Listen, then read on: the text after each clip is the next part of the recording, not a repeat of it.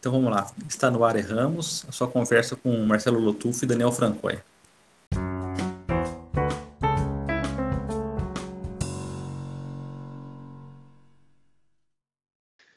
Bom, estamos aqui de volta para mais um é, Erramos.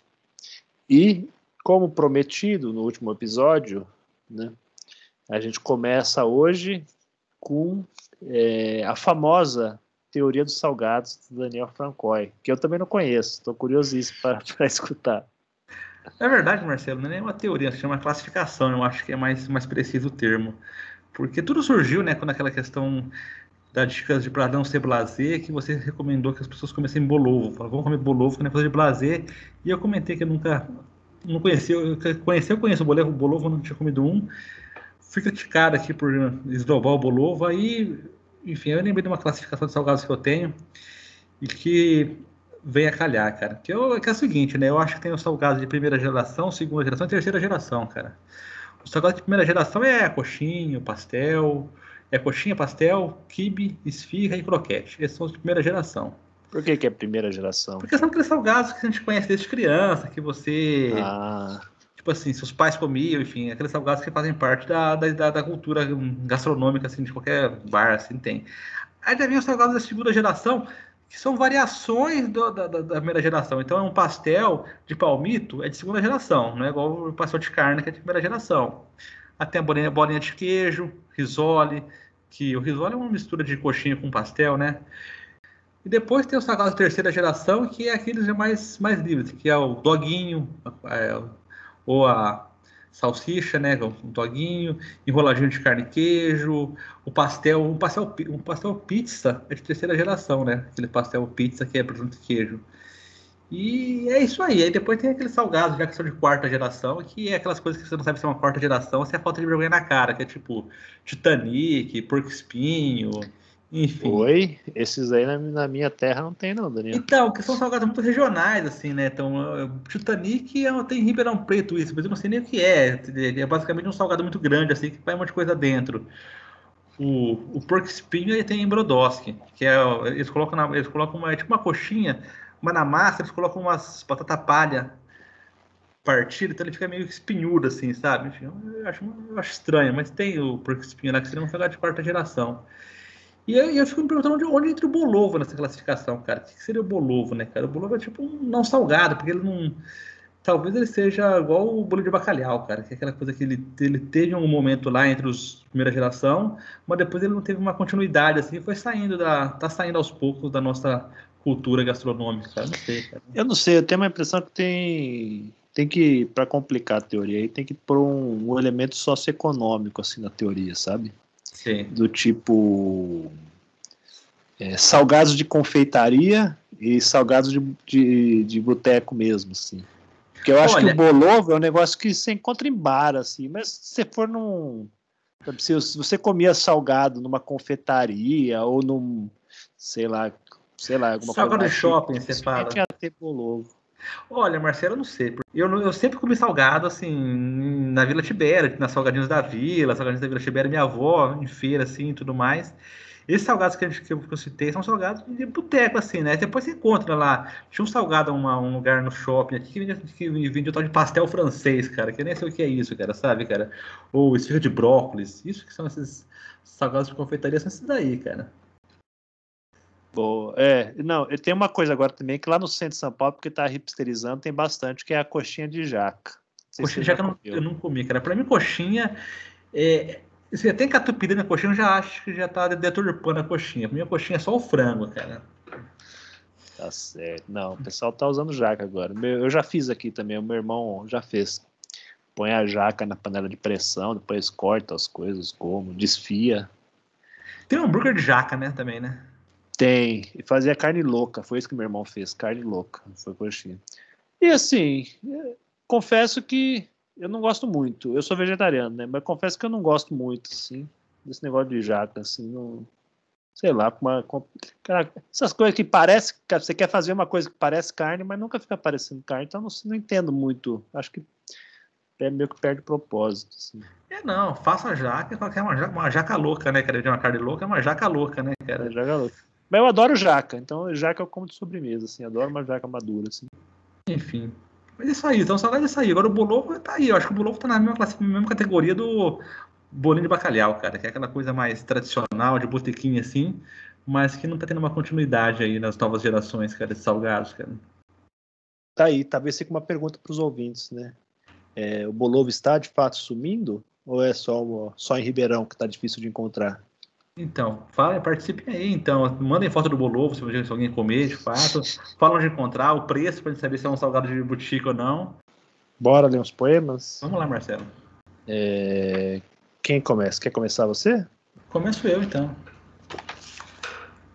Bom, eu vou ler um poema aqui. Não é um poema, né? Eu vou ler um trechinho do, do Machado de Assis, do Quincas Borba, que é o meu livro dele que eu mais gosto de ler. É, um, é, um, é o penúltimo capítulo do livro que conta a história que narra a morte do Rubião, cara. Eu gosto muito desse capítulo. Eu lembro quando eu li a primeira vez, eu fiquei até emocionado, cara. Então vamos lá. Poucos dias depois, morreu. Não morreu súbito nem vencido. Antes de principiar a agonia, que foi curta, pôs a coroa na cabeça. Uma coroa que não era, ao menos, um chapéu velho ou uma bacia, onde, onde os espectadores palpassem a ilusão. Não, senhor. Ele pegou em nada, levantou nada e cingiu nada. Só ele via insígnia imperial, pesada de ouro, rútila de brilhantes e outras pedras preciosas. O esforço que fizera para erguer bem o corpo não durou muito. O corpo caiu outra vez. O rosto conservou porventura uma expressão gloriosa. Guardem a minha coroa, murmurou. Ao vencedor.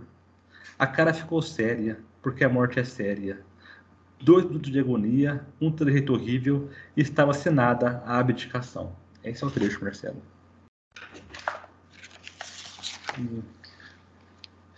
Cara, Trágico. Eu gosto muito do Machado, né? Enfim.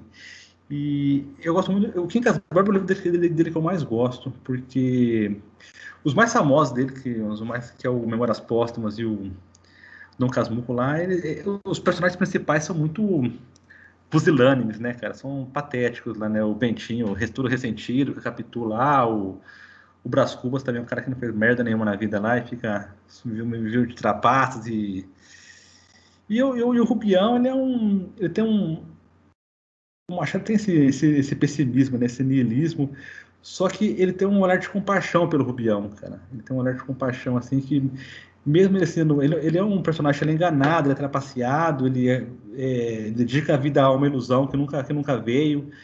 E ainda assim o Machado conserva ele um olhar, uma compaixão, no, mesmo no pessimismo, uma compaixão, assim. Eu acho, eu acho por isso que me, me toca tanto o, esse livro, cara. Não, faz sentido, porque ele é, como você falou, ele é enganado, ele não é o que, o que engana. Em alguma medida, o Brás Cubas é o que fica enganando todo mundo o tempo inteiro. Né? Sim. Então. E aí eu. Essa, essa visão de que tudo é vão, de que tudo, tudo passa e de que toda conquista é efêmera e não vale nada, essa coroa de essa coroa de nada que ele ergue, depois. Hum, enfim. E o Machado ele traz uma linguagem muito. um tom muito agridoce esse troncho, assim, é, é, é implacável, mas ao mesmo tempo tem uma compaixão humana muito, muito viva ali. Eu gosto muito, cara. Acho que isso que eu trouxe isso, cara. Não, com certeza. Tem uma coisa patética, assim, que, que gera exatamente a compaixão, né? É... Até porque a gente também está sempre meio no limiar da loucura, ainda mais agora. Então, tem uma compaixão especial com as pessoas que enlouquecem nesse mundo cruel. É, enlouquece, que são vencidas, né? Cara, esse é um olhar que eu tenho desde, desde os subúrbios lá, desses comércio de bairro, assim, as coisas no limite da falência, assim, sabe? Os, Não, faz todo sentido. Os pequenos derrotados, cara. É. É, e o mundo passa por cima mesmo, né? não tem jeito. E você vai ler o que, Marcelo? Eu pensei em ler é, um, um poeminha da, das Helenas de Troia, Nova York, que é um livro da Bernadette Meyer, essa poeta americana, que a gente publicou na Jabuticaba também, tradução da, da Mari o Jerry. E enfim, vou ler aqui, depois eu comento, né? Helena é o poema, os poemas, cada poema tem é dedicado a uma Helena, né, dessa cidade de Troia, onde ela foi e você tentou entrevistar todas as Helenas que ela encontrou na cidade de Troy, Nova York. E cada poema tem o nome de uma das Helenas, né? Que ela escreveu a partir dessa conversa e fotografou. Aí a foto vem junto, né? Essa é a Helena é, Crandall Wallen e é um Villanelle. É, que é assim. Todo mundo morreu, estou aprendendo a controlar o meu humor, fui embora, me diverti, amei partir, tinha câmeras na loja, eu não preciso olhar, todo mundo morreu. O Melena é o bastante, acredite. Eu adoro ler livros, fui embora, me diverti, amei partir. As pessoas acham que eu sou burra. Eu ia ao teatro Proctor, todo mundo morreu. Não tenho mais nada a dizer. Meu cabelo está trançado como uma família. Fui embora, me diverti, amei partir. Se você fazia alguma coisa errada, te puniam. O Melena é o bastante, acredite. Eu não preciso olhar. Ela era malvada. Ela não gostava de nenhum Crandall. O Melena é o bastante. Acredite. Eu tinha que limpar a casa de outras pessoas. Eu tinha que limpar a casa de outras pessoas por um dólar ao dia. Meu cabelo é trançado como uma família. Se você fazia alguma coisa errada, te puniam. O Melena é o bastante. Acredite. Eu não preciso olhar. Ela era malvada. Ela não gostava de nenhum Crandall. O Melena é o bastante. Acredite. Eu tinha que limpar a casa de outras pessoas por um dólar ao dia. Meu cabelo está trançado como uma família, 66 anos e afiada como uma navalha. Eles me chamavam de peste órfã. Fui embora, me diverti, amei partir. Quando você é órfã, dá para fazer qualquer coisa. Eu ia ao Teatro Proctors, estou aprendendo a controlar o meu humor. Tem sido duro. Minha cor preferida é talvez amarelo. Todo mundo morreu. Fui embora, me diverti, amei partir. É um poema bem bonito, né, Marcelo? Por que você escolheu ele, cara? É um poema bonito. Ah, cara. Eu, acho que, sim, que nem você falou né, do, do Quincas Borba, eu acho que é um, é um poema também que inspira uma compaixão, né? É, porque ela narra, assim, nesses fragmentos, parece, né, uma, uma vida difícil. É, e, ao mesmo tempo, é de uma pessoa que não necessariamente, que nem o Quincas Borba, né, digamos, perdeu o embate, assim. É alguém que, pelo contrário, que continuou na luta. É... E é isso, e vai construindo né, uma, uma história que, que não se limita a essa, essas dificuldades, né? Vai, vai passando, vai passando e construindo outras coisas, e outras coisas vão surgindo. Mas ficam esses resquícios, nessas memórias, que na conversa dela com a poeta surgiram, e que aí ela pôs né, no, no poema. É, o que eu acho legal nesse poema são as repetições, né? São os, alguns versos que aparecem seguidas vezes lá, todo mundo morreu, a me partir, me diverti bastante, e o Melano meu bastante. E é, e é, isso, né? Alguém que permaneceu, né? Alguém que em algum momento foi a, uma peste órfã, que não encontrava lugar na cidade, vivia meio que à margem da, da, de Troia ali, e foi permanecendo, foi ficando, foi encontrando um sentido, né? Um sentido ali e viu o povo morrendo, viu o povo partindo e ela foi, foi ficando, foi permanecendo, cara. E foi que acho muito é muito bonito também essa. É, acho que tem, enfim, dessa talvez meio autoajuda, mas tem uma é, uma ode quase à resiliência, assim, né? Acho que é isso. Nesse momento a gente precisa, assim, né, ser ser resiliente também. Acho que tem uma lição assim para aprender. Sim, sim. E ao mesmo tempo tem um olhar assim, não sei, uma impressão particular minha de da, da banalidade, né, do tempo, né? Um, o melano é o bastante, melano é o bastante, ou seja, é, a vida ela tende, ela tende a repetição, ela tende a você vai ficando, vai vai resistindo também, mas vai vendo as coisas se repetindo e vai vai percebendo a a vacuidade, a, vacuidade, a enfim, como, como tudo acaba sendo poeira, né, cara? Sim. E é engraçado, isso é uma coisa que o próprio livro acaba né, apontando, que como eles são várias Helenas, certas coisas vão, vão se repetindo, né, nas diferentes histórias que aparecem, né?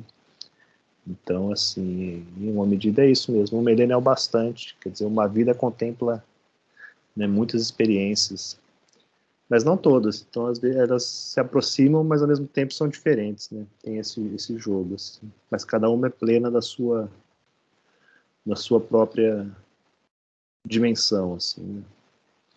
Enfim, sem querer ser muito profundo, né? Porque a gente se perde quando tenta ser muito profundo. É, não, é, eu acho que é, acho que falamos o suficiente, Marcelo. Então, fechou. Este episódio de Ramos teve a pedir Barba Gata Agência de Turismo. Para conhecer o interior paulista, procure quem conhece com a palma da sua mão. Rota da Conchinha em Campinas, Rota da Tubaína em Lins, Rota do Cinema do Shopping em Ribeirão Preto, Rota das Mesas de Sinuca em Amparo e muito mais. E dica ao ouvinte Ramos e ganhe um e-mail com a relação de todas as praças de Bragança Paulista.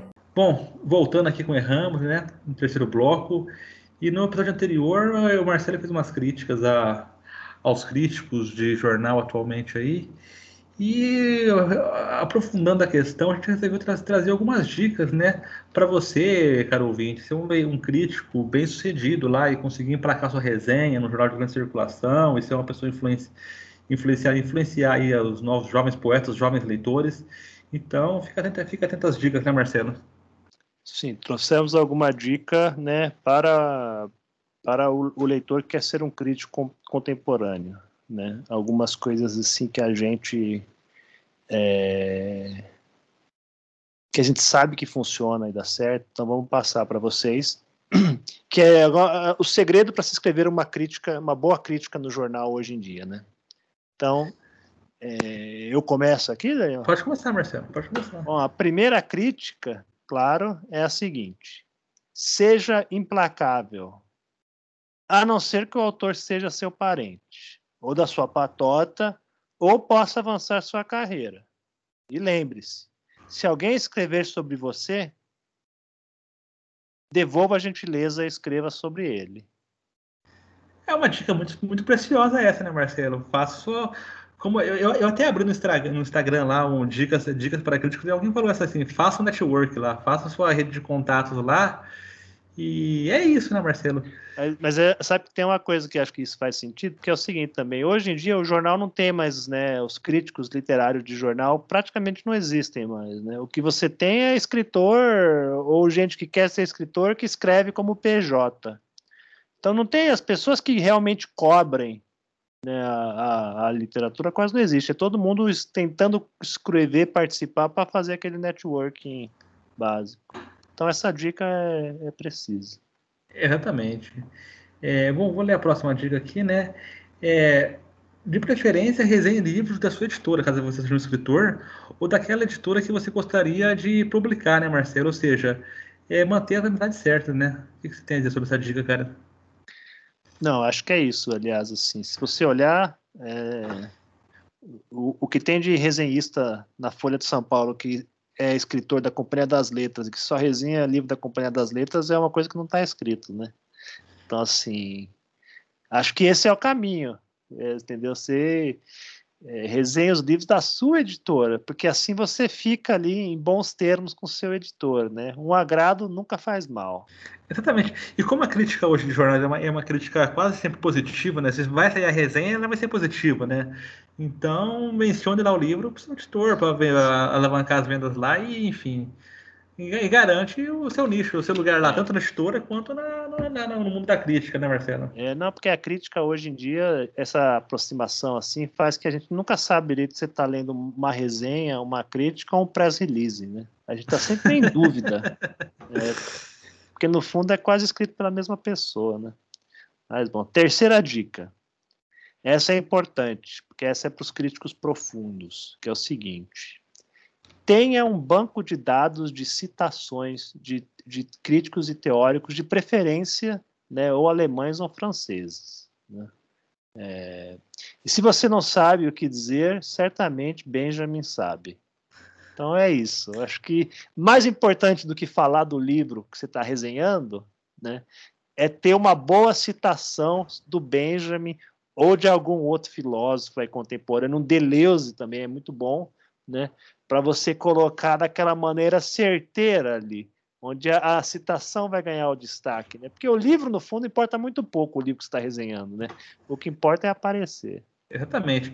Pensa como um time de futebol, né, cara? Tem que ter o, o, o ataque, Deleuze, Lacan e Benjamin, cara. Pronto, você não perde no jogo, né, cara? Você vai lá não e perde. vai... Aliás, com esses três, você resenha e comenta qualquer livro. Entendeu? Não importa qual livro, é você dar conta dele. Entendi.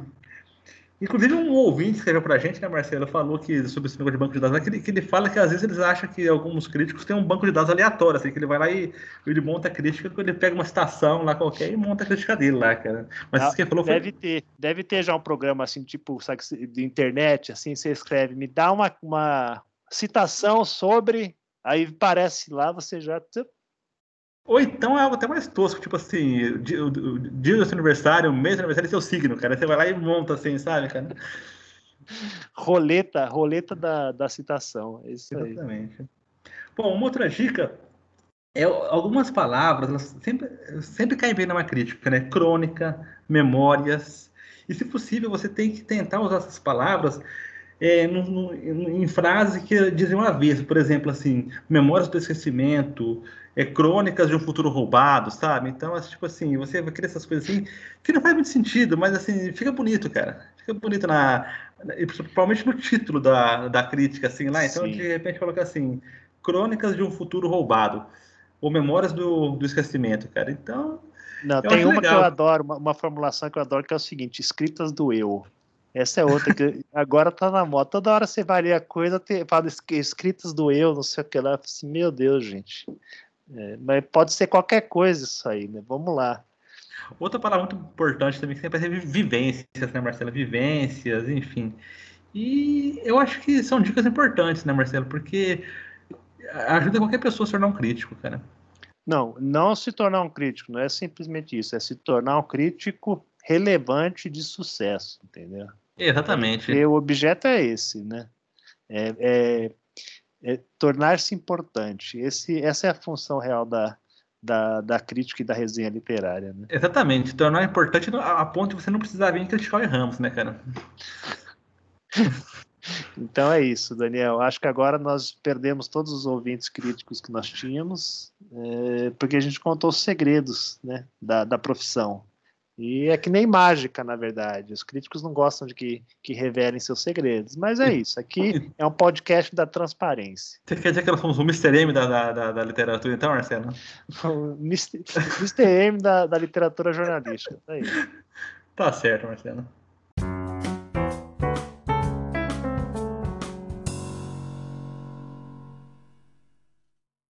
Você desapareceu aí também.